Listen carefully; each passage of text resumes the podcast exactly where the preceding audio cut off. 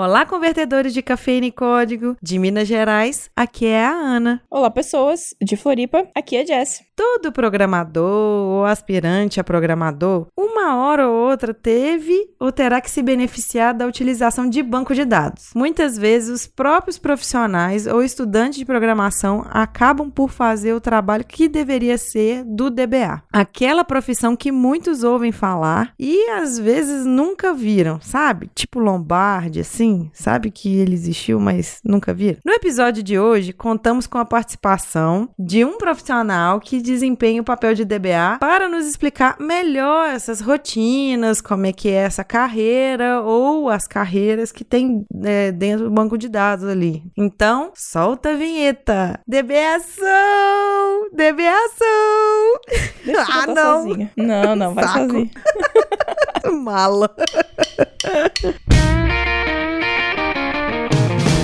Está ouvindo Pode Programar, porque nós podemos.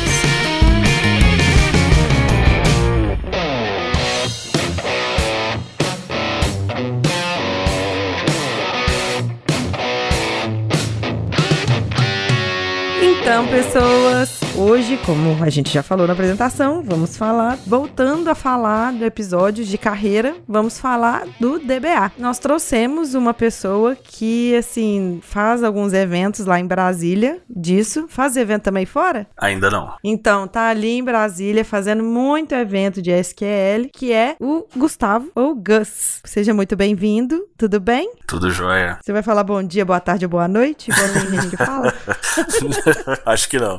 Então apresente-se pra gente, quem é você? Ah, meu nome é Gustavo Mourafé Maia, também conhecido como Gus, e eu trabalho como DBA de produção e eu adoro participar e, se possível, aí organizar eventos para partilhar conhecimento. Massa, muito legal isso. Pra quem não sabe, o que que é DBA? Olha, o DBA é o cara que vai garantir que a informação que você está colocando em algum lugar vai estar armazenada e vai estar disponível para você quando você precisar, de preferência de uma forma bem eficiente e rápida. DBA é Database Administrator. Perfeito, é isso aí. Ah, garoto, fui lá e estudei. Eu-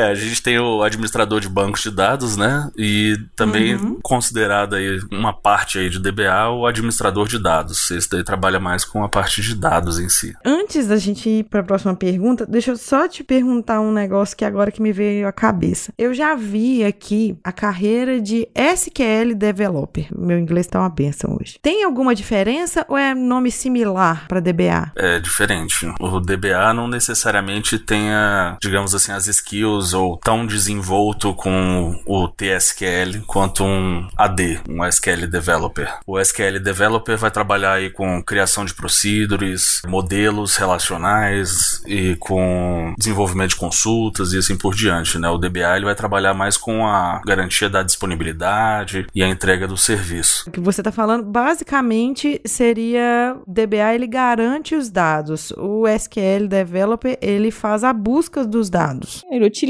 os dados, né? É, ele faria mais aí uma interface entre o, o banco e o desenvolvimento, né? Ele seria o responsável por, sei lá, se o desenvolvedor precisa de uma procedure, se precisa de alguma coisa assim, de uma função e tal, seria esse SQL Developer ou o AD que seria o cara a recorrer, né? O DBA ele ia te garantir que o backup tá funcionando e que a sua base tá no ar e que você vai conseguir trabalhar mesmo que ocorra um desastre no seu data center principal, por exemplo. Uma dúvida, assim, como é que você entrou nessa área de TI? Você começou como programador e depois virou DBA? Ou não? Desde o início já sabia que queria ser DBA? Como é que foi essa pra você? Olha, pra mim, eu comecei com a ideia de que eu seria programador, né? Na época, eu comecei, meu pai trabalhava com Delphi, e daí Caramba, eu... e daí eu é um comecei... dinossauro. Sim, e daí eu comecei a pegar um pouco de Delphi e eu achei interessante. Comecei a estudar C, C Sharp e assim por diante. Mas eventualmente eu esbarrei com um banco de dados e eu me apaixonei com a ideia de, dos SGBDs e de como fazer para acessar esses dados. E daí eu sempre fui buscando entrar na área desde então. Mas você tem uma formação acadêmica na área? Como é que é a parte de formação sua? Comecei fazendo matemática na UNB e daí eventualmente eu saí da matemática para ir fazer engenharia da computação no CEUB. No início logo do curso já de engenharia da computação eu fui atrás de estágios voltados à área de banco de dados. É porque na verdade, né, banco de dados acaba às vezes estando mais próximo da matemática do que a programação. é, tem muita relação de teoria dos conjuntos que às vezes as pessoas percebem que tá lá, né? E álgebra e assim por Uhum. diante. Nossa, i- i- isso me lembra muito Joy.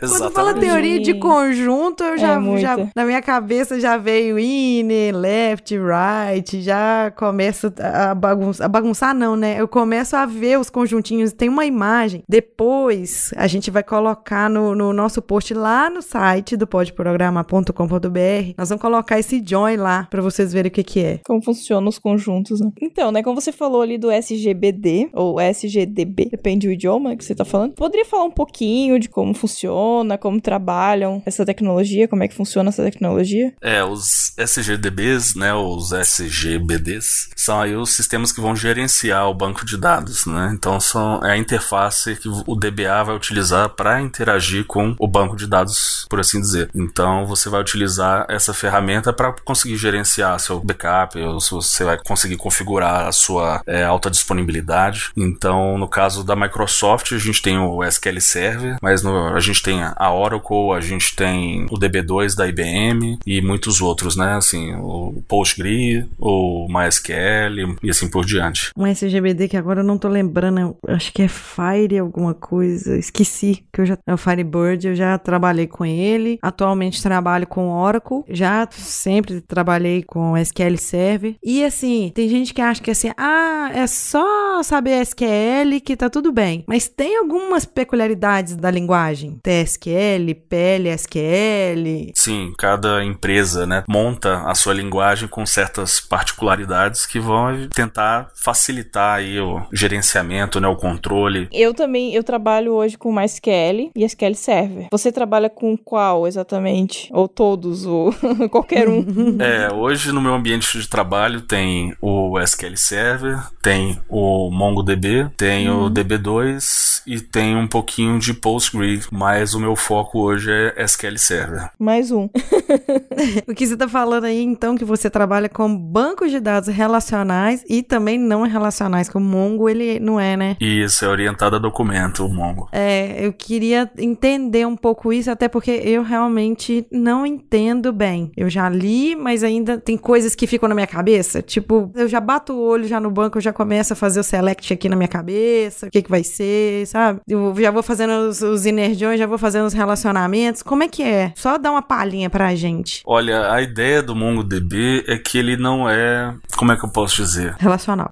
É, é, é difícil, né? Porque ele não é relacional e que a estrutura não é uma estrutura bem definida e bem coesa como você espera de um banco de dados relacional, né? Então, a ideia de um registro fixo, ela não existe muito. Então, é um paradigma completamente diferente de quem tá acostumado e habituado a trabalhar com o que a gente aprendeu, né? Assim, na universidade ou nos cursos que são peso o relacional. Infelizmente eu não sou nem de perto um especialista MongoDB para poder me dar o luxo de explicar mais do que isso. Gus, e assim, quais são as maiores dificuldades que um DBA enfrenta no seu dia a dia? Além daquele backup que você descobre que não existe e que alguém deu um, de, um delete em produção. Tem o dia de maldade, que é um update sem where, ou então um delete sem where. É, Imagino é que esse deve ser o dia, o dia do terror. Olha, as maiores dificuldades do DBA geralmente é identificar e provar que o problema não é no banco. Então, geralmente cai pra gente, cai pro time de DBAs assim: ah, a aplicação tá lenta, não tô mais conseguindo acessar XYZ.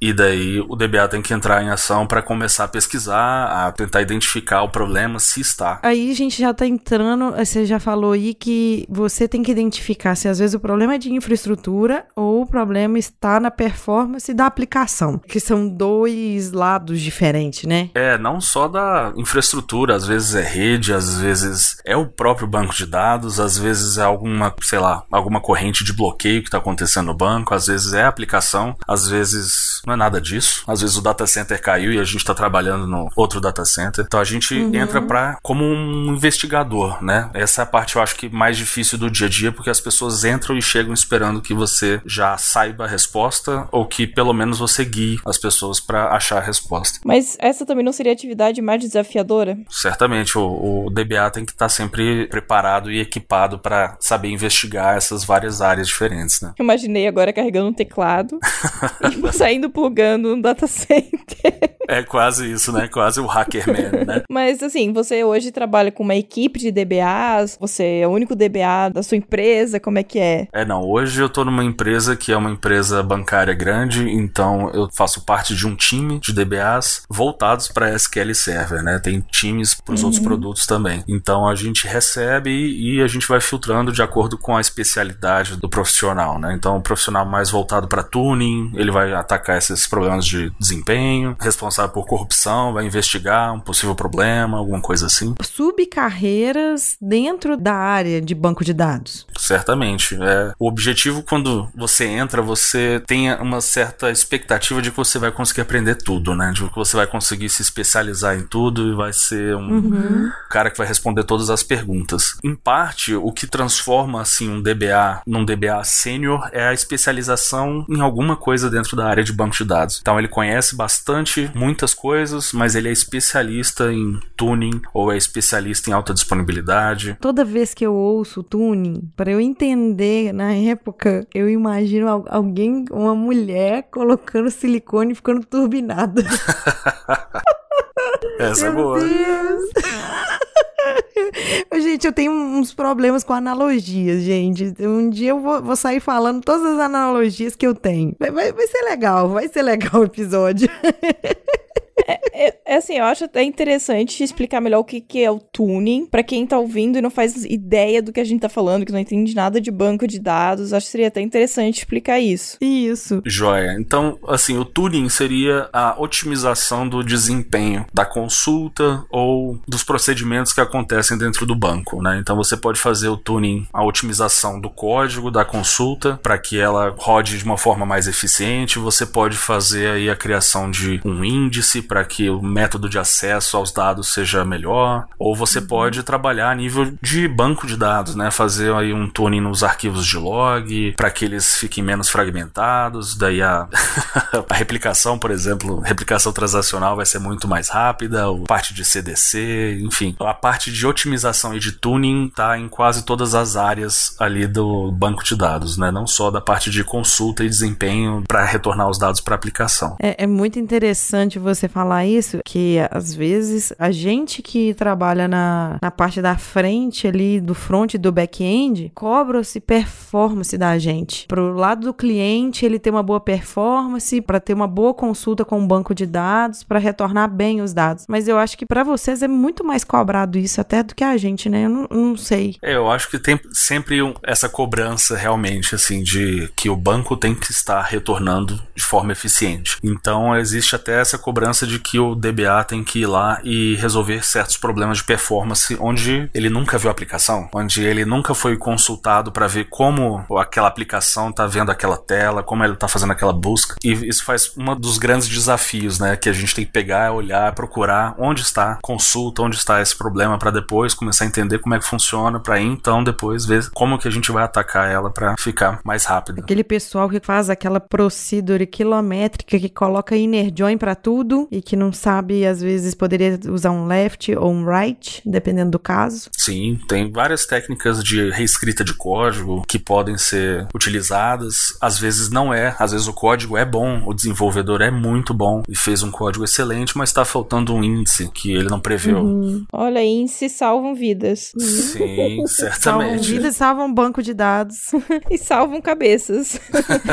oh! e como cabeças não rolam.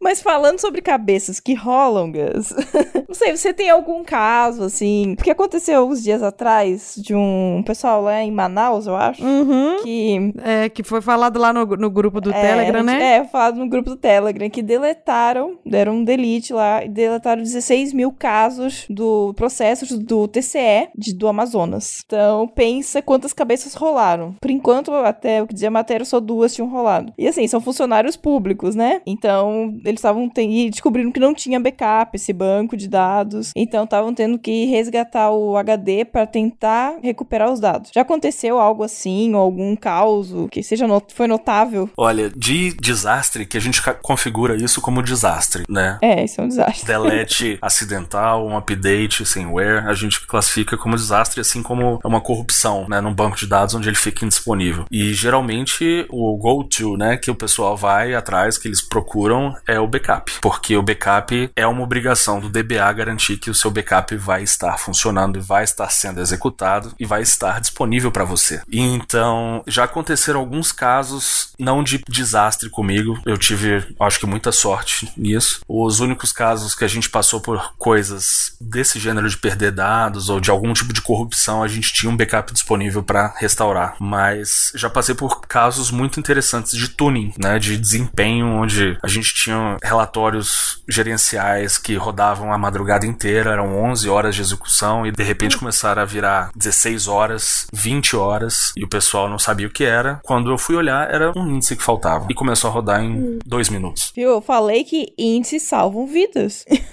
Nossa, eu, eu tô impressionada com isso. Só a gente comentar um caso, eu não sei se você sabe como que ficou a recuperação dos dados do dia 11 de setembro. Olha, o 11 de setembro é um caso que muita gente fala e dependendo do caso, eu não sei se é especificamente sobre essa empresa que tinha um data center primário numa das torres e o data center secundário na segunda torre.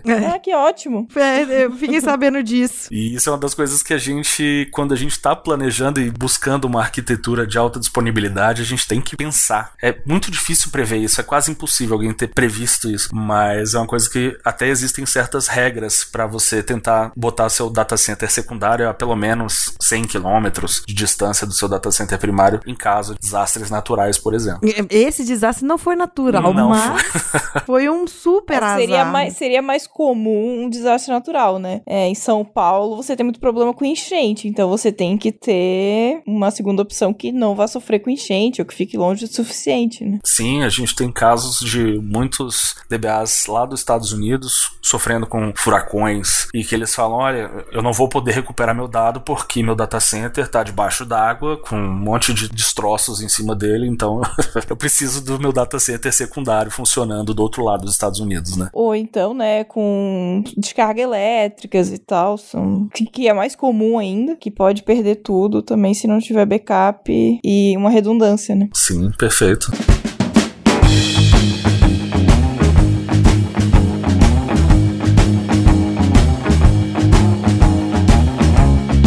A gente poderia falar agora um pouco sobre a questão dos cursos, graduações, que o pessoal que ouve esse podcast, eh, a gente tem muita gente que é iniciante, que tá estudando ainda, e talvez ou nem começou ainda e tá pensando que graduação, né, eh, ouviu o nosso papo, achou interessante, e, e tá pensando que graduação ele pode fazer, ou ela, né, ele ou ela podem fazer pra ser um DBA. O que, que você recomenda? Se tem algum curso específico? Ah, não, não quero fazer graduação, quero fazer um curso tecnólogo, ou então eu já tenho uma graduação, quero fazer uma especialização, o que, que você recomendaria?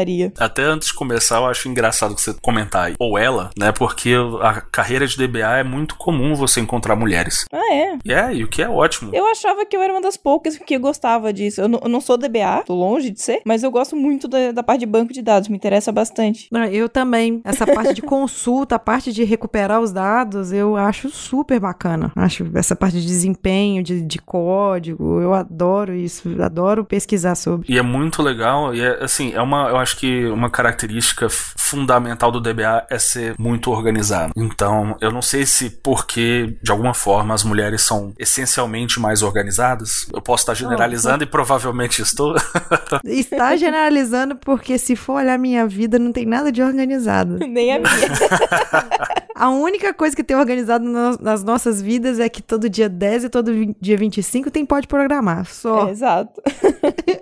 Pois é, mas é, é impressionante porque as DBAs que eu conheci são sempre DBAs, assim, muito boas no que fazem. Então é uma, é uma área que, assim, tem uma colega minha que trabalha num time que só tem DBAs mulheres, e eu acho isso fantástico. Mas voltando à pergunta, né, a, a parte de graduação e de cursos, em Brasília eu não sei como é que é, fora, hum, provavelmente em São Paulo devem ter cursos de graduação voltados para a área de banco de dados. Em Brasília a gente não tem graduação, a gente tem alguns cursos de pós-graduação que daí são voltados para plataformas específicas específicas como DB2 e assim por diante, ou uma coisa mais teórica mesmo. Mas infelizmente, das pessoas que eu conheço que trabalham na área e das pessoas que têm interesse em entrar na área, essa graduação não prepara o profissional para entrar nem como um DBA júnior ou como um AD júnior. Infelizmente, não prepara. As pessoas saem de lá falando: "Nossa, eu consigo fazer um modelo legal na minha aula de banco de dados 1". E daí chega na vida real e vê que é um buraco é bem mais embaixo, né? Então eu acho que a principal principalmente a parte de estágios, é muito importante que você participe de estágios, sei lá, de programação, que tenha algum contato com banco de dados, para que você comece a ver na vida real como é que funciona um banco de dados e eventualmente conseguir entrar na área. Agora, cursos específicos, você tem muitos na, na internet, né? Os gratuitos, você tem cursos, sei lá, da Udemy. Eu tenho até um, um curso lá na DevMedia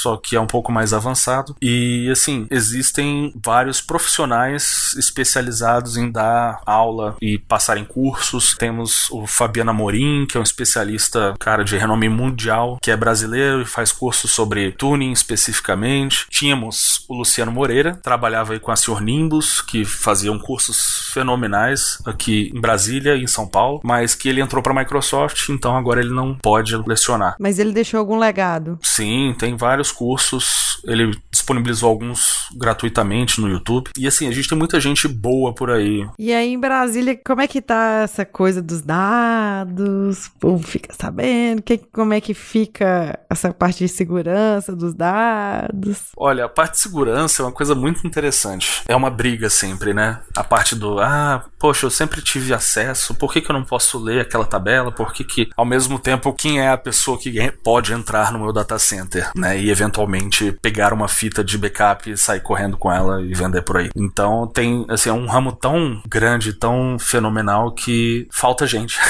falta muita gente para trabalhar nisso. E a partir do DBA tem muito essa esse critério de segurança também, de fazer a varredura de acessos e garantir que as pessoas tenham só o acesso que elas precisam e não o acesso que elas necessariamente querem. Você sua aplicação precisa ter acesso para ler todas as tabelas da base ou não? Ela precisa de acesso de select em três tabelas. Então isso, desde isso, faz a parte de segurança, mas a gente tem a segurança em geral também, como essa parte de data center, que é uma coisa que o DBA pode ser solicitado a participar, mas se a empresa for realmente grande, ela tem uma equipe de segurança para isso, né? Eu te falo que, assim, é importante a segurança, mas às vezes para o desenvolvedor é uma dor de cabeça, porque nem sempre a gente tem acesso, às vezes, ao que a gente gostaria de usar, e é imprescindível também não ter acesso, a gente não ter acesso a qualquer coisa, porque tem a questão da índole, da ética, que nem todo mundo tem e pode fazer cagada igual a gente já viu no, episódio de segurança da informação. O que mais acontece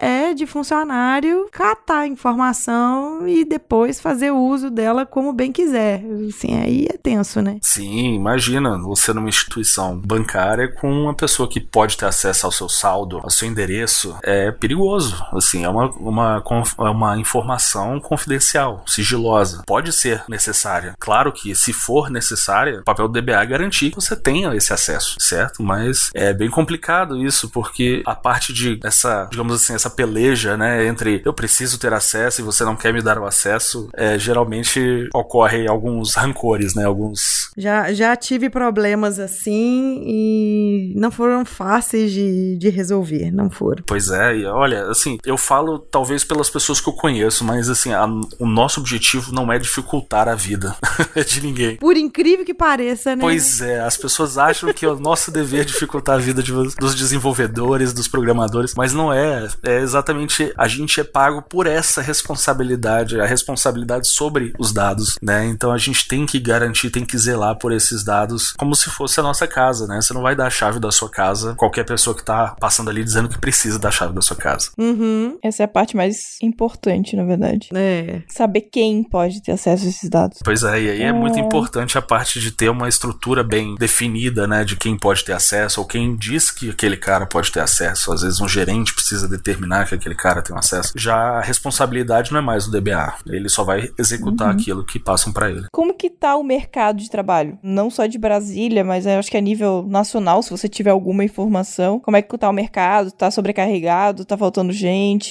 Tá chegando gente, mas sem conhecimento suficiente? Como é que tá isso aí? É, que bom até que você perguntou, porque eu passei por um processo de entrevistar gente para ocupar a vaga que eu estava antes. É difícil de achar profissionais qualificados. O mercado tá querendo muito, tá buscando muito DBAs, mesmo DBAs júniors, né? Assim, não só o DBA sênior que tem 10 anos de experiência, mas o pessoal que tá interessado e que tem vontade e que tá buscando é, aprender e estudar para entrar. Então, se você é um DBA hoje aqui em Brasília, você não fica desempregado. Em São Paulo, Olha então, E é bom participar dos eventos, né? Igual você falou que você organiza o SQL Saturday, né? Pra fazer um, um network, entender melhor, é, já conversar com alguém, né? Sim, você que principalmente está entrando na área, você deve né, participar. É muito importante você estudar e se dedicar, mas você está sempre em contato com a comunidade que está ali trabalhando na sua área,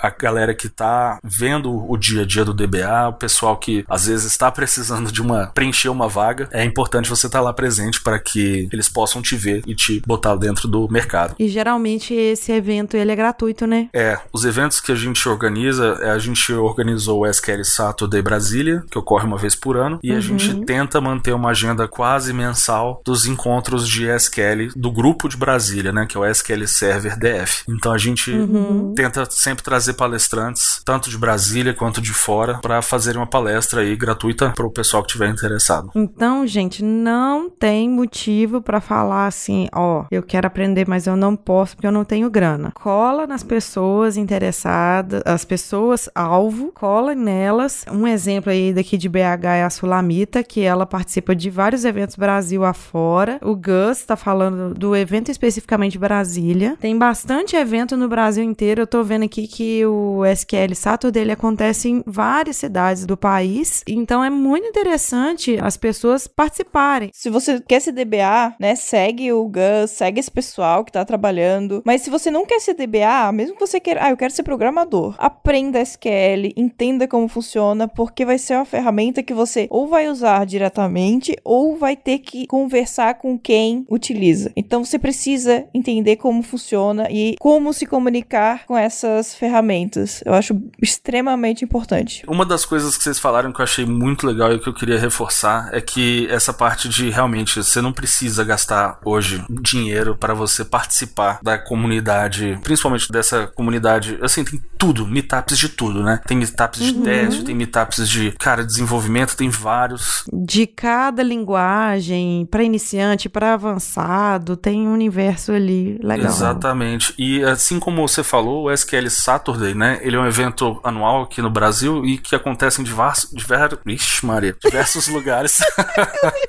Gente, eu tô falando que a minha gagueira, ela é. Ela, Ela pega, ela pega. ela pega. Aconteceu agora há pouco em São Paulo, vai acontecer no Rio daqui a pouco, depois a gente ainda tem Salvador esse ano. Muitos desses lugares têm os capítulos locais, né? Como tem o SQL Server DF, tem o SQL Maniacs de São Paulo, tem o SQL BH, tem o SQL Espírito Santo. Então, assim, tem diversos lugares onde você pode participar da comunidade e estar em contato com eles. E E o SQL Saturday ou o SQL, o grupo local, eles têm de vários níveis, né? Então vai ter palestra pro cara que tá começando agora, vai ter palestra pro cara que tá interessado numa coisa mais deep dive. Então, simplesmente vá, não pensa, vai. Isso. Que minha mãe sempre falou pra mim: conhecimento nunca é demais e se encontrar ele de graça ainda, melhor ainda. Hoje em dia, se você estiver atento, até você consegue fazer certificações de forma gratuita, né? O, a Microsoft Olha tem um o plano, não sei se é plano que chama, mas as certificações beta, que são as certificações que vão ser lançadas no mercado, mas que eles abrem uma vaga limitada para pessoas fazerem gratuitamente. Então você faz essa certificação e se você passar, você já tem a certificação de uma forma gratuita. Olha, a Microsoft tá uma mãe, né? Sim, certamente. Ah, eu- eu não posso falar nada, não, né? Eu sou muito suspeita. E onde é que o pessoal pode te encontrar nas redes sociais pra conversar contigo, tirar dúvidas, te perturbar? Olha, eu tô sempre no Twitter, arroba Gustavo. Eu também faço parte lá, eu vou estar no grupo sempre do SQL Server DF, que é um grupo de e-mail do Google, e o pessoal tá sempre lá discutindo, tendo bate-papos, o pessoal tira dúvida muito lá. E a gente tem também onde a gente organiza os, os nossos encontros no Meetup, que é o Brasília Data Group, onde a gente tenta aí organizar sempre esses encontros, não só sobre SQL Server, mas também sobre outras plataformas de dados. Você não tem nenhum podcast, nem pensa em fazer um. Não sei, podcast é uma coisa muito interessante. Tem vários podcasts muito legais de ligados a dados, ligados à programação. Sim, tem um bacana feito por duas mulheres, assim, sensacional. Até ouvi falar dele, sabe? Mas você tem algum que você recomendaria, por exemplo, dentro de SQL? De Excel, a gente tem um amigo que gosta muito de Excel. De Excel. É, Excel, Axis, né? Não deixa de ser, né? Não, mas tem, tem. Tem um podcast em Excel em inglês. O Gudima, Gudima, aquele mundo tá, podcast. Godima dos comentadores. dos comentadores, ele ouvia, é, provavelmente o único ouvinte desse podcast. uma, ele e a mãe do, do cara que do fazia. cara. Que nem minha mãe ouve o meu, mas né, esse a mãe ouve. Não, E- minha mãe não ouve. Olha, hoje em dia, o que eu tô ouvindo de podcast relacionado à tecnologia tem o Database Cast, que ele é bastante conhecido na área, que é pelo. Nossa, eu não vou arriscar o nome dele porque eu vou errar. Mas é um podcast muito interessante que sempre traz novidades e sempre tá falando sobre os temas mais variados ligados a dados. Mas eu também tô ouvindo bastante.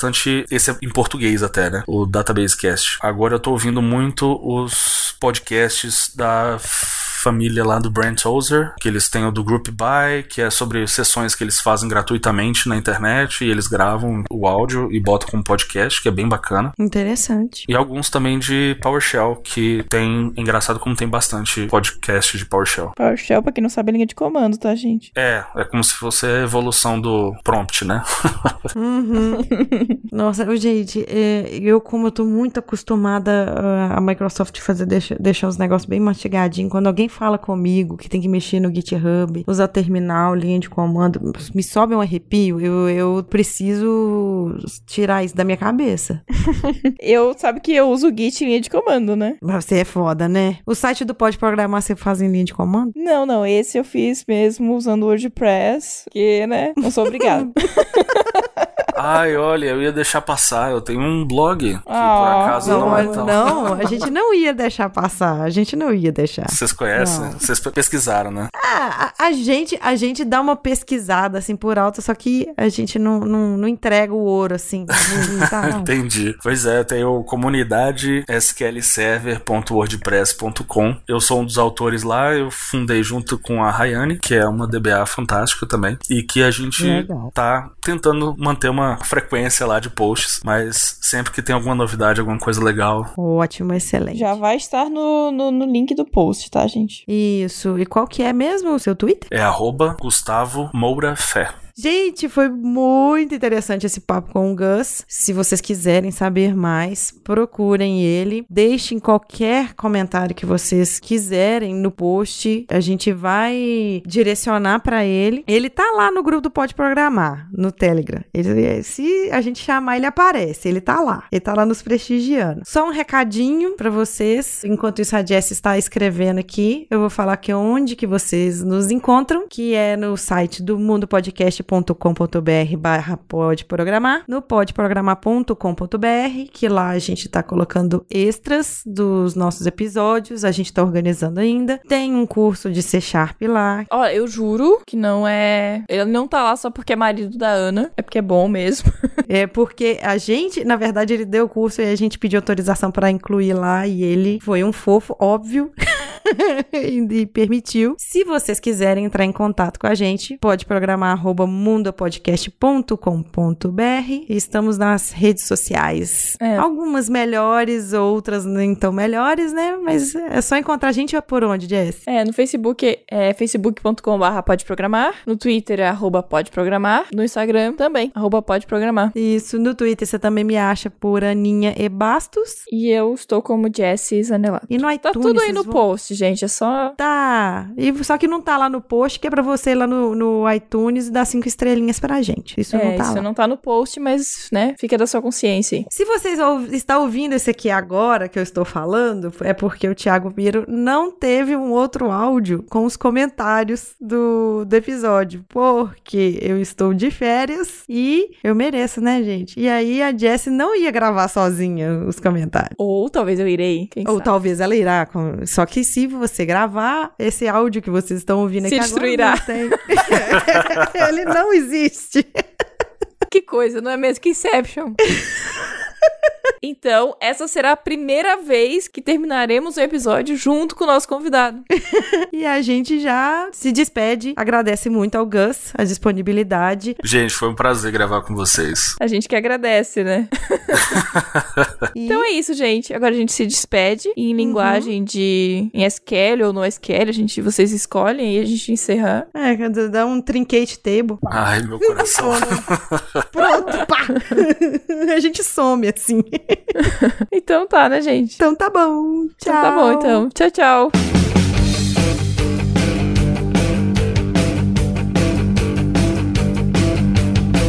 Então, Jesse, a gente tinha despedido, eu tinha entrado de férias, mas eu voltei de férias rapidinho só pra dar uns recadinhos pra gente aqui. Temos um, um recadinho muito importante pra dar de um evento muito legal que vai acontecer em Porto Alegre, dias 17 e 18 de novembro, e se trata do Rails Girls. Isso. É um evento gratuito que acontece em Porto Alegre, com foco nas meninas, mas não é só para as meninas. Então, quem quiser participar, pode entrar lá no site delas, a gente vai botar aqui na postagem. E assim, você pode, é, qualquer nível, sabendo ligar o computador, tá valendo. E quem tiver mais conhecimento e quiser ajudar como monitor, também pode é, entrar em contato. E por onde que vai entrar em contato? Pode entrar em railsgirlspoa.gmail.com ou railgirls.com barra Porto Alegre. Boa. Ou coloca no Google, gente. O evento é gratuito, como a gente falou. Porto Alegre. Essa é a quarta edição. Tem bastante meninas participando. Que legal. Quem pediu pra divulgar foi a Tatiele, Uhum. né? Que é uma das organizadoras do evento. E quem quiser também tiver interesse em patrocinar, elas também estão abertas a patrocínio. Quem não está na mesma. Nossa, até a gente também, né? Que é patrocínio, mas. É, então Mas tá. é bom esses eventos terem patrocínios, dão um brinde, divulgam. E quem quiser, né? Quem é de Porto Alegre, tá em casa. Quem for de Floripa, ó, sete horinhas tá lá.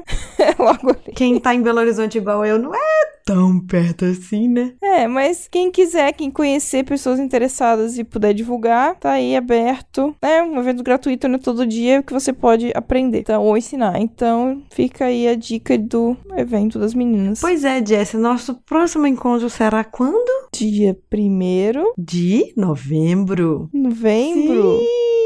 Gente, olha só que data legal. Eu e a Jess, nós vamos nos conhecer pessoalmente. Vou lá buscar ela lá no aeroporto. Ela vem pra cá. Que fica lá em Confins do Mundo. Alguns poucos quilômetros de Belo Horizonte. O aeroporto de Belo Horizonte não fica em Belo Horizonte, apesar de que aqui tem né, Não. tem aeroportos também, mas eh, o voo dela não vem pra Belo Horizonte. que eu vou sair da rodoviária internacional de Floripa Uhum. e vou para aeroporto internacional no fim do mundo. em Confins.